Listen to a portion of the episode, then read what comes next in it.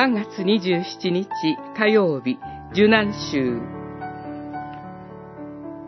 一粒の麦。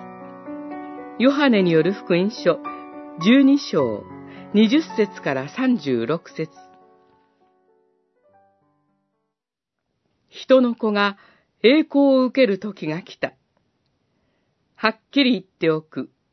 一粒の麦は地に落ちて死ななければ一粒のままである。だが死ねば多くの実を結ぶ。十二章二十三節二十四節主イエスのもとにユダヤ教に改宗したギリシア人がやってきました。すでに主の教えがギリシア人にまで伝わっていました。世界が福音を待っているかのようです。そこで主イエスは一粒の種の例えを語られました。主イエスが十字架におかかりになることが、一粒の種が地に落ちて死ぬことに例えられています。種は地に落ちて発芽します。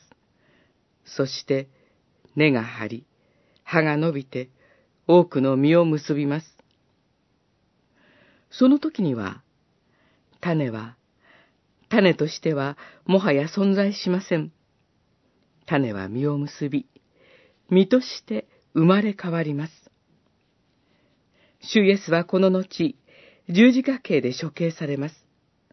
そしてお体は、種が地に落ちるように、墓に葬られます。その十字架の死は、新しい多くの実を生み出すための犠牲です。主イエスは、墓から復活されます。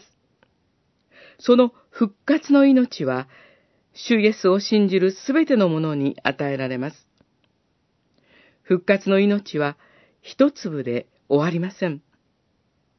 主は種として犠牲になることによって栄光を表されます。そして、復活の命を全世界の主のために与えてくださいます。復活の命に預かる多くの実が実ります。